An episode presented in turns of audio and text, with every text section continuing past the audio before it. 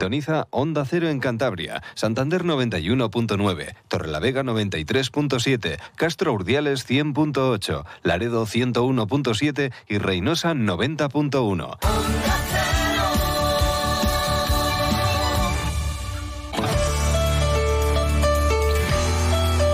Cantabria en la Onda. Deportes con Fran Diez. Onda Cero. Tiempo ya para la información deportiva local y regional aquí en Onda Cero Cantabria con José Luis San Julián en la realización técnica. Hemos tenido hoy entrenamiento del Racing en los campos de Sport de Sardinero y después rueda de prensa de presentación de Marcos Sangali, el primer fichaje de invierno, cuando queda apenas una semana para que se cierre este mercado invernal. Llega el primero y no será el único, eso lo tenemos también claro. El director deportivo, Miquel Martija, ha analizado también cómo va esta ventana de contrataciones, ventana, lo llaman así desde hace unos años, eh, supongo que por influencia mm, de la FIFA y de los eh, británicos. Miquel Martija ha analizado, pero contestar, contestar, mm, lo que se dice contestar, pues, eh, pues poquito. Lo mismo que Marco Sangali, que muchas de las preguntas, pues bueno, se ha ido por las ramas. En la parte deportiva, en el entrenamiento, pues la única ausencia de Bobadilla, ha estado, pero con el brazo en cabestrillo porque está todavía convaleciente de esa operación en el hombro, pero el resto han estado todos. También Marcos Angalis ha podido ya ejercitar junto con sus compañeros en Ecosatrusti, que ayer dio un pequeño susto, lo decíamos también ayer, simplemente es un susto, precaución, porque, claro, con la baja segura de Saúl García Cabrero, evidentemente tiene que jugar ahí como titular en Eco Satrústegui, aunque hay otras opciones. Puede jugar también Mantilla o incluso Unai Medina por la izquierda, a pierna cambiada, o Mario, el jugador del Rayo Cantabria. Pero bueno, eh, ha estado entrenando en Eco Satrústegui sin problemas. También Jürgen Eliting, mm, ya sabemos que igual no llega al 100% para el partido del viernes ante el Tenerife, pero que sí que va a tener eh, minutos. Ha entrenado también a menor ritmo Sekugasama, que ya está mejor, va saliendo de, su lesión. Mm, pues bueno, mm, son buenas noticias para el Racing. Y después, eh, presentación en la sala de prensa de los campos de Sport de Dinero de Marcos Angale, que se mostraba agradecido y nos hablaba de su primer entrenamiento como racinguista. Destacaba la intensidad que le mete al grupo José Alberto. Escuchamos al jugador Donostierra. Que bueno, al final que un club como el Racing se interese en ti pues es, es bonito y, bueno, darles la agradecerles la confianza y el hecho de estar aquí. Y bueno, respecto a la pregunta, pues bueno, las primeras sensaciones, la verdad que con el grupo muy buenas, ¿no? Eh, me ha sorprendido y mucho la, la intensidad ¿no? con, la que, con la que entrena el grupo y, bueno, he hablado con el míster, también tuve la oportunidad de conocerlo ayer y, nada, sí, eh, bueno, la oportunidad de poder, de, la posibilidad de poder jugar en diferentes posiciones, eh, adaptarse un poco al, sistema de juego, ¿no? Creo que la gente de arriba, por lo que he podido seguir al Racing estas últimas jornadas, ¿no? Eh, creo que lo está haciendo muy bien y, bueno, al final venir aquí para ayudar, para ser un componente más del grupo y lo importante es que el, que el Racing saque su, sus objetivos adelante ese objetivo de la permanencia. Por ejemplo, también le han preguntado si le gusta más jugar en la derecha o en la izquierda y ha pasado un poco de contestar. En la izquierda jugó el domingo en su último partido con el conjunto Carballón, con el Real Oviedo, pero siempre ha sido un jugador de, banda derecha. Lo que pasa es que es muy inteligente en el campo y se puede adaptar a, a muchas posiciones, pero lo decía, mm, habláis de, de, de esa eh, polivalencia, pero deberíais eh, decir eh, multifuncionalidad. Pues bueno, la verdad que se le ve que habla realmente bien. Eh, Marcos Angali, que es una persona pues inteligente y formado. También el jugador vasco eh, pues hablaba precisamente y mencionaba pues la motivación con la que llega a defender la camiseta del Racing. Dice, pues sí, sí, este es el mejor momento de mi carrera, ¿cómo no? Bien, pues el momento, el mejor momento, ¿no? Al final creo que, que no puedes tener dudas, ¿no? A la hora de venir un club histórico como el Racing, lógicamente la ambición y la motivación debe ser máxima, ¿no? Creo que el equipo tiene un reto bonito por delante, ¿no? El hecho de permanecer en la categoría y poder seguir creciendo y, lógicamente el pasado, la experiencia, pues suma un grado, pero lo hecho hasta ahora no sirve para nada. Entonces mi, mi motivación es máxima, eh, intentar hacerlo lo mejor posible, intentar estar aquí los máximos años posibles, dejar huella aquí y, bueno, lógicamente ayudar al, Racing a que cumpla los objetivos y, y por qué no hacer una buena carrera aquí la semana que viene cumple 32 años. Cuando le han preguntado si queda libre a final de esa temporada, si el Racing baja, pues ha dicho, no, no eso que conteste Miquel Martija, el director deportivo, que tampoco lo ha hecho por cuestiones eh, de confidencialidad del contrato, pues eh, Miquel Martija tampoco ha respondido a eso, no tiene importancia. Lo hablamos ayer con nuestro compañero de Onda Cero Oviedo, eh, todas sus características, su trayectoria, destacábamos también pues que es uno de nuestros jugadores que hace buen vestuario y jugó como titular el domingo en Huesca. Eh, lo contábamos también, Álvaro Cervera, decisión personal, si el jugador está, había bajas y lo alineó y, jugó en banda izquierda, además hizo buen partido. Y pues bueno, no hay debate. Si te paga un equipo, pues estás a disposición del míster y si así lo considera, pues, eh, pues tienes que jugar. Mm, si se llega a lesionar, pues la operación igual se viene abajo, pues hubiese sido un problema, pero mm, es algo pues muy circunstancial. De esto también hablaba Marcos Sangali, que se sorprendió de ser titular, pero que evidentemente tiene que dar todo por el club que le paga. Bueno, al final en el mundo del fútbol estas situaciones ocurren y siendo una situación relativamente anómala, creo que lo único, o sea, uno tiene que tomárselo con total naturalidad, ¿no? Porque es su profesión. Entonces, si yo todavía pertenezco a un club como el Real Oviedo, el cual me está pagando y al cual le debo todo, creo que lo mínimo que tenía que hacer es eh, intentar darlo todo por ellos, ¿no? De la misma manera que si el día de mañana me ocurre algo parecido en el Racing, lo haré, porque creo que de esa manera hay que tomarse la profesión y, y creo que es como se deben hacer las cosas, ¿no? Entonces, pues bueno, la verdad que yo en cuanto me enteré me sorprendió un poco, pero nada más porque no había jugado el fin de semana anterior y después creo que, que bueno, disputé un buen partido, me encontré bien y después cuando ya vine aquí hasta mí que me dijo, ¿no? Que joder, que salió lo de que jugara bien y que estuviera bien, porque bueno, también era una buena señal, ¿no? Para que yo me encontrara bien después de que había vuelto de una lesión de Navidades lo cual era, era una buena noticia. Entonces, pues nada, yo creo que, ya te digo, son cosas de la profesión que creo que tampoco hay que tomarlas como nada extraño. Miquel Martija hablaba sobre el mercado, pero como les decía al principio, prácticamente sin decir nada. Mm, le preguntaban, el mercado extranjero. Ya bueno, es una alternativa, estamos eh, trabajando, van a llegar más fichajes. Para que lleguen los fichajes también tiene que haber salidas, porque ya el Racing, con la llegada de Marcos Angali, se queda sin fichas federativas libres para mayores de 23 años. Y esto es un poco lo que contestaba Miquel Martija haciendo análisis de, esta recta final del mercado invernal. mercado extranjero siempre lo miramos como una alternativa. Eh, como lo nacional, que evidentemente también es así. No hablo de cosas concretas porque ya sabéis que no me gusta entrar en terrenos eh, fanganosos, pero sí que os puedo decir que la intención es, y porque el mercado es así, las últimas semanas es cuando más situaciones se pueden abrir, ¿no? Eh, para quitar dudas y sobre todo a la gente que le preocupa el Racing como a mí, no es una cuestión de mercadeo, no es una cuestión de, ah, mira, ahora que ha salido lo hago, ¿vale? Es cuestión de hacer un seguimiento, eh, con Marco no ha sido una situación de ayer a hoy, son situaciones que a veces tienes que esperar el momento, como sucedió ayer, y os puedo decir que la intención es seguir trabajando, pero no hacer por hacer, sino que trabajar con ideas de intentar mejorar para estar más cerca del objetivo que creemos que somos capaces de lograr. Y para dejar fichas libres, pues el primero que va a salir es Alfon, el jugador que está cedido por el Celta de Vigo, a punto de desvincularse ya del Racing. Y en principio, aunque se había hablado de que iba para Atlético Baleares, donde está Onésimo, que le tuvo en el filial eh, Vigués, parece que ha dado toda la operación un giro última hora y va a recalar en, tierras eh, murcianas. Lo que es seguro es que va a dejar al Racing dentro de poquito y que así deja pues también una ficha libre para que llegue otro futbolista. Mm, Miquel Martija, que no se suele mojar, sí que anunciaba ya pues la salida de, de Alfo. Sí, por ser algo que está próximo, aunque nunca me gusta hablar con nombres propios, pero sí que es próximo.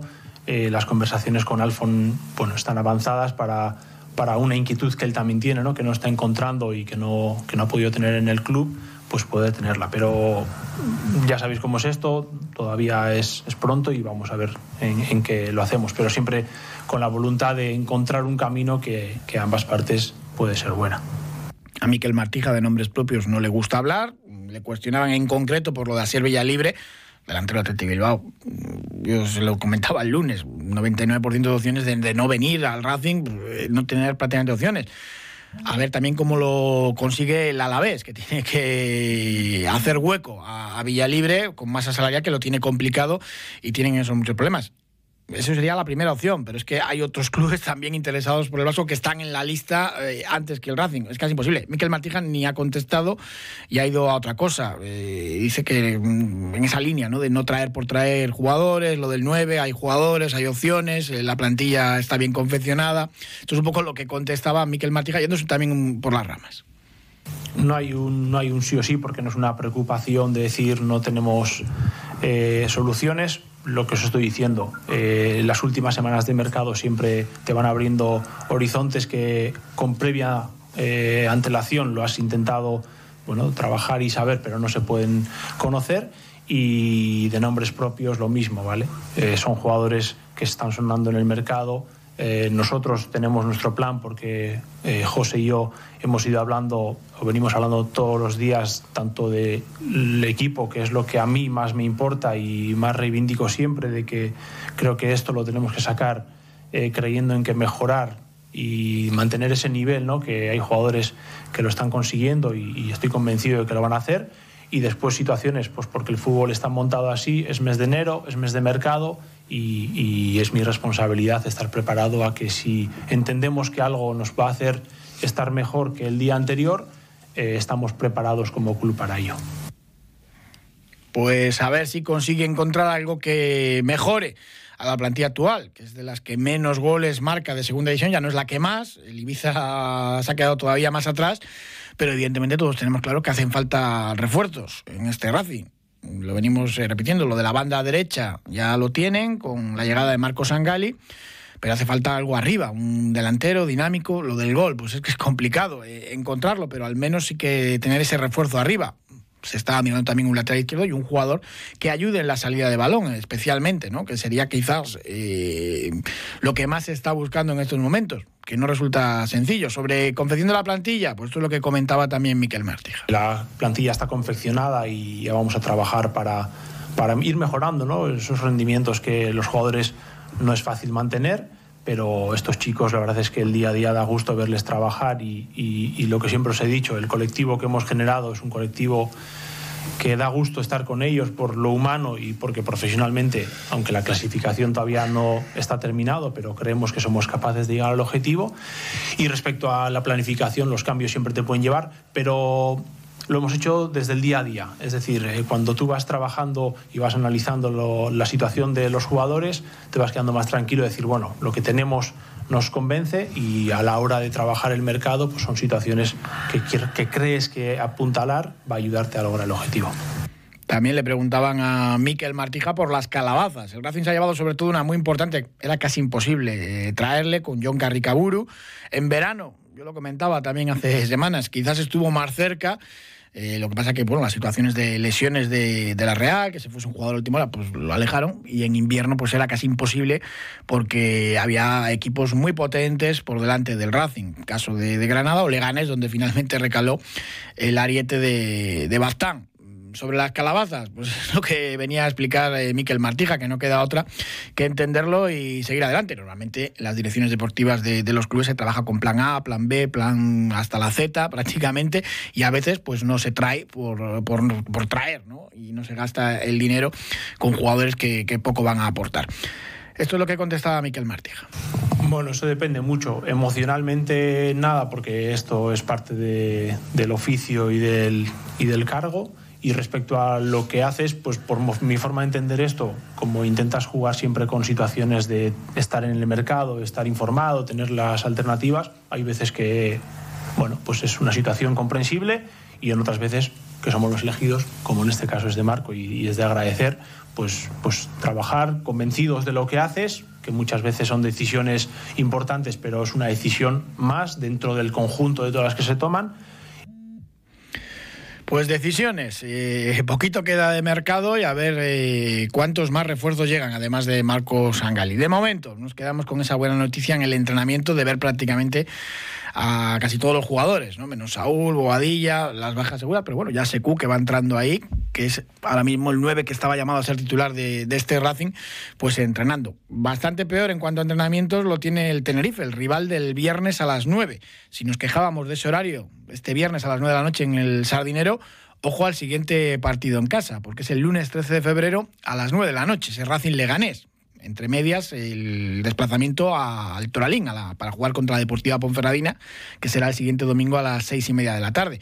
Pero el lunes 13 de febrero, 9 de la noche, será Racing Leganés, es un auténtico problemón para, muchas personas y para muchos abonados del Racing. Alguna vez tenía que tocar y va a ser, mm, en lo que va de temporada, el primer lunes en el que tiene que jugar partido de segunda el Racing. Rami se quejaba muchísimo de haber jugado el domingo en Cartagena y de jugar el viernes en Santander, sobre todo pues siendo un equipo que está ubicado tan lejos, ¿no? en una isla y, por ejemplo, para llegar a Cartagena tuvieron que coger dos aviones, un auténtico jaleo. Al Racing también le ha tocado estar más cansado, entre comillas, que, su rival. Pero bueno, estas son las declaraciones que hacía Ramis al respecto, con toda la razón del mundo también. Eh, y el jueves tenemos que volver a viajar. Y normalmente los equipos de fútbol necesitan entrenar y recuperar para afrontar el siguiente partido. Por lo tanto, meternos a un equipo que sabe eh, que para venir hasta aquí, y no dijimos ni mu, eh, cogimos dos aviones, dos autobuses, eh, llegamos directos a Pinatar a entrenar a las 8 de la, de la noche, que habían allí cuatro lobos, eh, con frío, y los jugadores ni mu, a trabajar, y llegas, cenas, hoy das el desayuno libre, para que duerman, descansen, porque juegas a las 4 y cuarto. Y ahora nos tenemos que ir a Alicante a dormir porque mañana tenemos un vuelo directo que nos hace más fácil las cosas hasta Tenerife. Llegamos el lunes, ¿qué hacemos? Tenemos que recuperar. Martes, miércoles, martes 48 horas de partido, prepartido. Miércoles 48 horas del siguiente partido.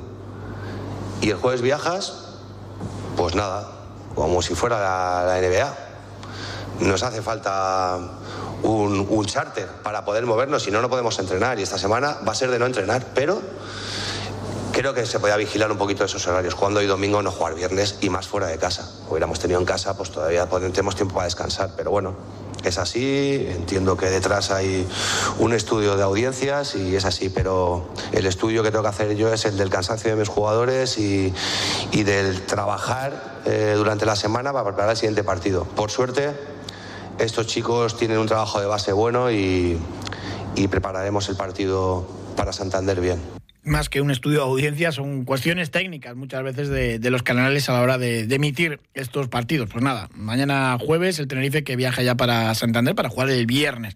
En cuanto a mercado de fichajes, hoy por ejemplo, en mitad de la semana, un miércoles, el Málaga se ha cargado a Pepe Mel, su entrenador, vuelve Pellicer, que ya entrenó al conjunto malacitano, un Málaga que está a cuatro puntos del Racing. Pues bueno, cambio en mitad de la semana, segundo cambio ya de, entrenadores, va a ser Pellicer el tercero esta, esta campaña.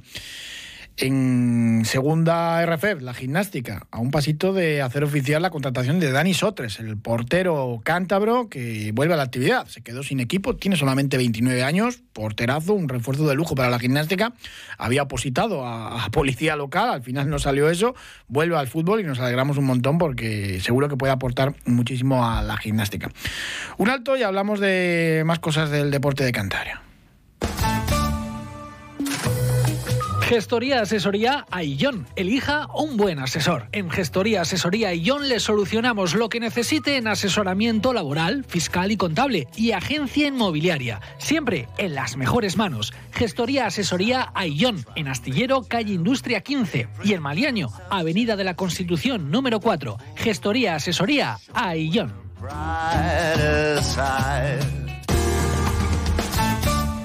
Y aunque estamos en pleno invierno, hay que hablar ya de traineras. Eh, tuvimos eh, la primera competición este fin de semana, el domingo ya en Cantabria, con el descenso que organiza Pedreña, ese memorial Aurora Trueba y buenas sensaciones para Pedreña, que fue tercera, y para Astillero en Féminas, que fue la ganadora por delante de, Camargo. Este año eh, Pedreña tiene tripleta de entrenadores y vamos a saludar a, uno de ellos, a Carlos García. ¿Qué tal? Buenas tardes. ¿Qué? Buenas tardes. Bueno, ya tuvimos el fin de semana traineras en el agua con ese descenso, que además es un descenso muy especial para ti porque es memorial Aurora Trueba, que era tu madre. Así que me imagino que empezar la temporada así tiene que ser algo muy, muy emotivo, ¿no?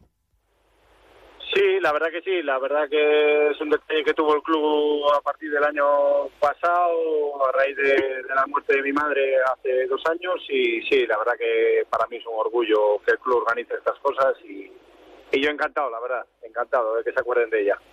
La traina de Pedreña está claro que lo tienes en casa desde, desde que eras pequeño y muy dentro, ¿no?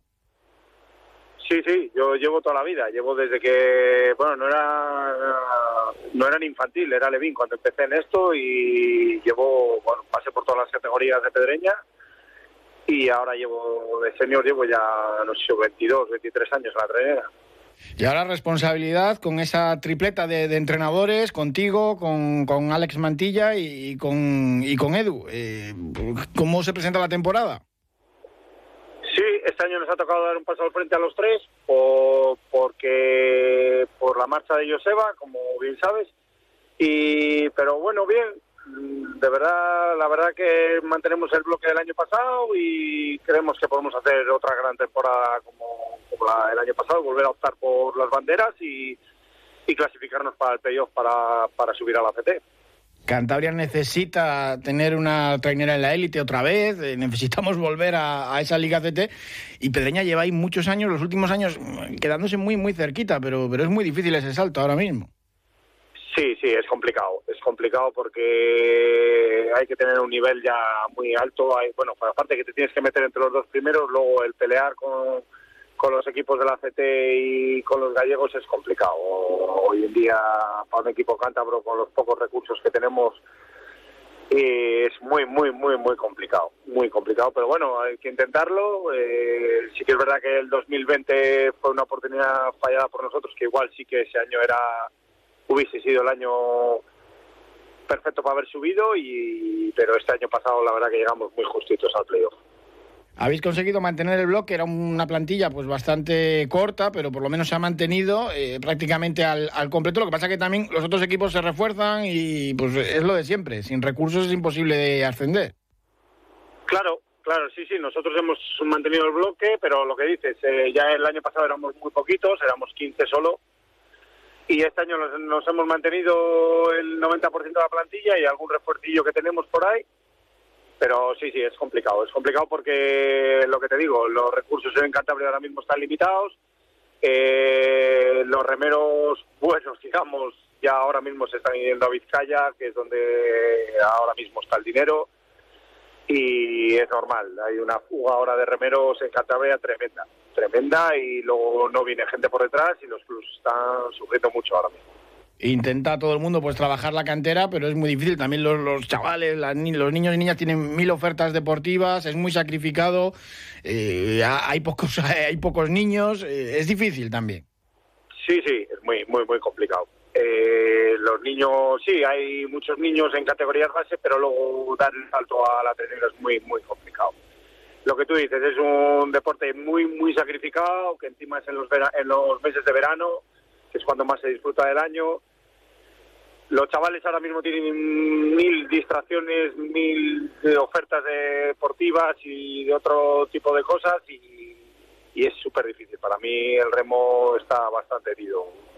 Y en Cantabria somos menos y se nota, pero en el País Vasco no te quedas que andan muy sobrados tampoco. ¿eh?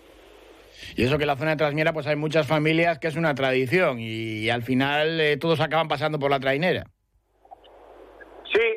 Pero bueno, cada vez se va perdiendo más esas cosas. ¿eh? Sí, la verdad que sobre todo en Pedreña, pues, pues, sí, la zona de Astillero, de Santoña, pues sí, siempre ha sido un deporte muy tradicional entre familias, pero ya cada vez menos, cada vez se va perdiendo más esas cosas. Ya el remo ya, ya no es lo que era, yo creo, por lo menos lo que yo conocí. Tras la marcha de Joseba, ¿cómo os repartir las tareas entre tres entrenadores, entre Mantilla, Carriles y, y García? ¿Cómo, ¿Cómo se lleva esto? No, muy bien, muy bien. La verdad que lo llevamos muy bien. Edu se encarga de la planificación puramente deportiva, digamos, de los entrenamientos, de la planilla que le pasamos a los remeros todas las semanas. Eh, Alejandro se encarga de, colocar el bote, eh, de, tema de medidas y tal.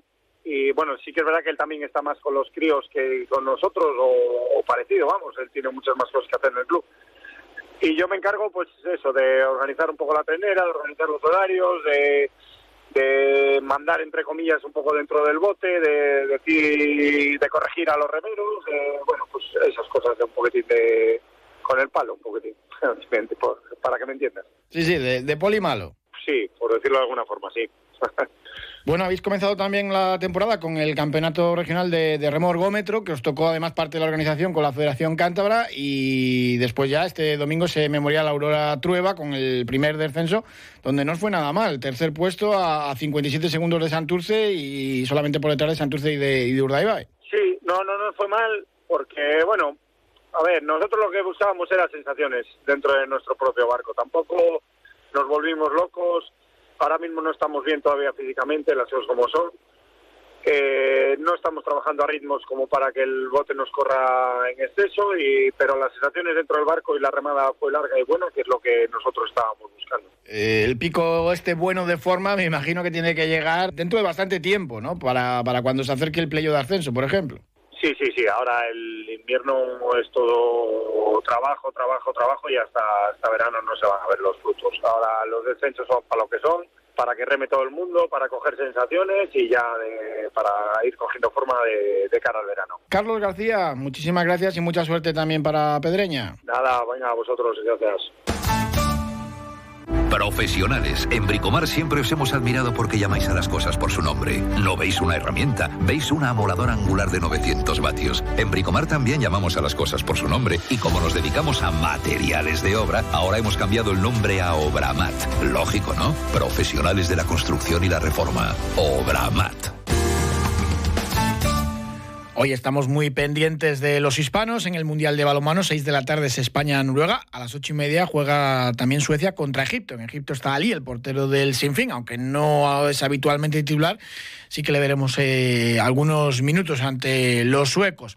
Y tenemos eh, balonmano este fin de semana en Torlavega, porque se ha presentado ya el primer torneo invernal de la capital del Besaya con el Nava y con Cisne, además, por supuesto, del Batco. Este viernes a las 8 ya es el primer partido y hasta el domingo tendremos balonmano a Sobal. 5 euros cuesta para los adultos, 5 euros también para niños y jóvenes de 6 a 18 años los socios del Vasco entran gratis, balonmano de, nivel para ponerse a punto, porque es que para que vuelva la Liga Sobal apenas queda, queda tiempo ya, porque va a acabar el, Mundial y vamos a tener ya Sobal, el primer fin de semana de, febrero. El Vasco juega a domicilio el sábado 4 de febrero a las 6 y media ante el Bada Huesca, que va a ser también en un futuro posterior su rival copero. Y el domingo en la Albericia, el Sinfín va a recibir al Ciudad de, Logroño, 5 de febrero, a las 12 y media. De este torneo invernal hablaba Alfredo Abarca, uno de los directivos del Batco Torro La Vega. Esperamos que sea un espectáculo, eh, que la gente se anime a ir al pabellón y eh, que además pues sirva también de rodaje para el equipo para una segunda vuelta eh, realmente complicada en lo, competitivo, pero ilusionante también, a la que nos vamos a afrontar a, enfrentar a grandes, a grandes retos. Es la intención del club el que esta sea la primera edición de muchas de este torneo. Y este sábado en Torlavega también arranca la Liga de Invierno de Bolos, una de las más antiguas que tenemos aquí en Cantabria. Este sábado 28 de enero, de 4 de la tarde a 6 en la bolera Severino Prieto. Luis Ángel Mosquera lo recordaba precisamente, que es de las más antiguas de Cantabria. Y el formato de la Liga de Invierno, que es una de las más antiguas que, existen en Cantabria, pues prácticamente es el mismo. Eh, juegan las Peñas una primera fase y quedan exentas Peña Bolística Torlavega y Casa San Pedro. Eh, estas jugarán luego semifinales y finales contra el primero y segundo de, la liga regular. Felicitar a todas las peñas y dar la bienvenida a, la nueva peña 39300, Peña Bolística 39300 y el ayuntamiento por dejarle la bolera que existe en la, inmobiliaria al lado del, pabellón eh, Habana Vieja, que es donde van a jugar la liga regular. Bueno, desde este sábado hasta el 5 de marzo, esa Liga de Invierno de Bolos de Torrelavega. Apuntar también que Laredo ya tiene entrenador para sustituir a Chiri, Iñaki Zurimendi, aunque tiene más experiencia como director deportivo en muchos equipos, pues se va a sentar en el banquillo del Club Pejino. Y saludamos a Marcelo Carbone para hacer algún apunte también del motor y del Rally de Montecarlo. Marcelo, ¿qué tal? Buenas tardes. Muy buenas tardes, Fran es lo que tiene ir el último del programa, que siempre nos va comiendo el, tiempo. Pero bueno, entre, entre eh, ratucos podemos, podemos ir eh, contando cosas de este rally de Monte Carlo. Bueno, los últimos serán los primeros. Bueno, lo más importante es que esta mañana se ha confirmado la próxima prueba en la que va a correr Dani Sordo, que no va a estar parado mucho tiempo porque correrá el Rally de México, el próximo Rally es Suecia y Dani va a correr el Rally de México, que es el fin de semana que coincide con el Día del Padre, 16, 17, 18 y 19 del próximo mes de marzo. En cuanto al rally, ya explicábamos ayer lo mal que le había ido a Dani y para mí lo decepcionante que fue ver los reportajes en Teledeporte una televisión que pagamos todos los españoles y no hubo ni una sola imagen de Pepe López. De esa manera es imposible que un piloto español pueda conseguir un mínimo presupuesto para poder seguir los pasos de Dani y en su día de Carlos Sainz. Eh, por lo tanto, pues habrá que confiar en que los medios de comunicación apoyen un poquito más. Hombre, y entiendo que si Pepe López queda decimotercero en su categoría, pues que no salga, pero es que es que subió al podio. Pero no, no, hizo un gran rally, quedó tercero, hizo dos scratch en su categoría, compitiendo contra los mejores, eh, compitiendo en territorio francés contra los mejores pilotos franceses como eran Rosell y Lefebvre, y la verdad ha sido una pena cómo lo han tratado. Muchas gracias, Marcelo, un abrazo. Igualmente, buenas tardes. Gracias también a ustedes.